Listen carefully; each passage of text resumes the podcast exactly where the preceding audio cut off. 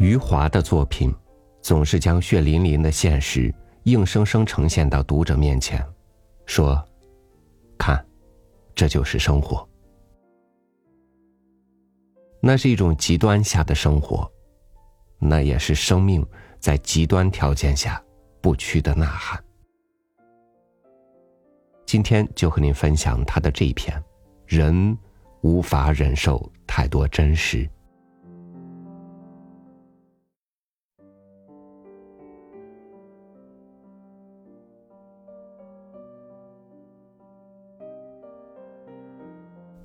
我们一边丧着，又一边燃着的马不停蹄，走着走着，时常忘了自己。有一天，突然停下回望，看到一个人，在正确的年纪娶了合适的女人，干着稳定的工作，过着美满的生活。哎，怎么是自己？我的笑容怎么那么客套，肢体怎么如此僵硬？哦，原来我的心在这里，不在那个自己的身体里。那个我，走了一条约定俗成的路。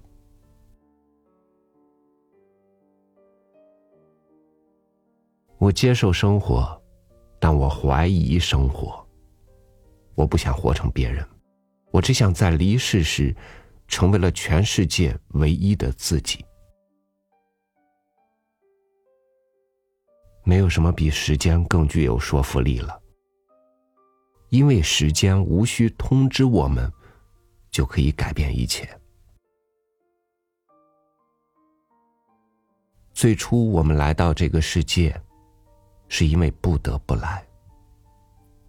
最终，我们离开这个世界，是因为不得不走。以笑的方式哭，在死亡的伴随下活着。作为一个词语，“活着”在我们中国的语言里充满了力量。它的力量不是来自于喊叫，也不是来自于进攻。而是忍受，去忍受生命赋予我们的责任，去忍受现实给予我们的幸福和苦难、无聊和平庸。人是为活着本身而活着，而不是为了活着之外的任何事物所活着。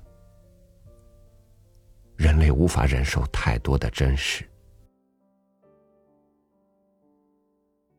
做人不能忘记四条：话不要说错，床不要睡错，门槛不要踏错，口袋不要摸错。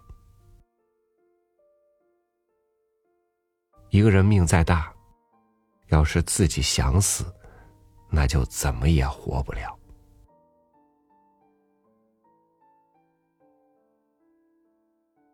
生的终止。不过一场死亡，死的意义不过在于重生或永眠。死亡不是失去生命，而是走出时间。做人还是平常点好，争这个争那个，争来争去，赔了自己的命。像我这样，说起来是越混越没出息。可寿命长，我认识的人一个挨着一个死去，我还活着。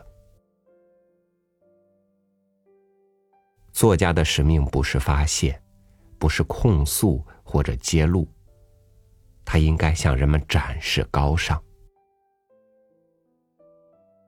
这里所说的高尚，不是那种单纯的美好，而是对一切事物理解之后的超然。对善与恶一视同仁，用同情的目光看待世界。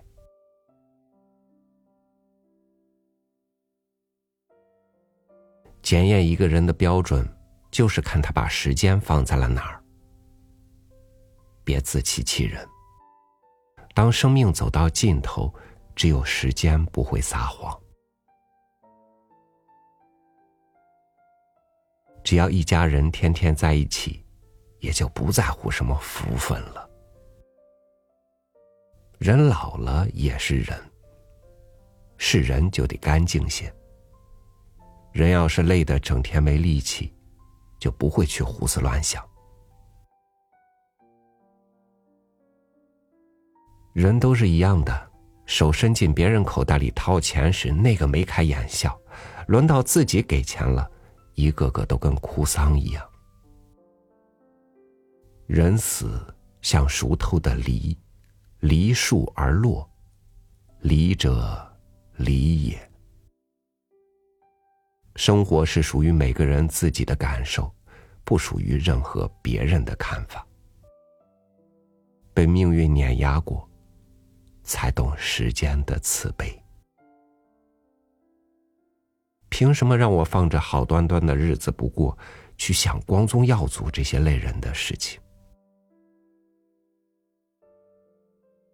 在中国人所说的盖棺定论之前，在古罗马人所说的出生之前和死去之前。我们谁也不知道，在前面的时间里，等待我们的是什么。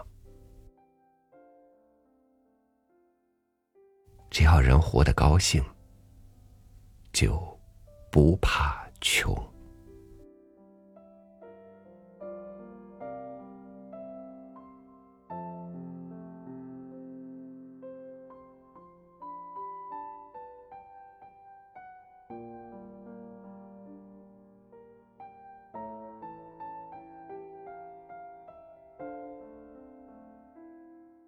我们现在领会的一些人生体会，在忍受那些真实以前，并不懂得。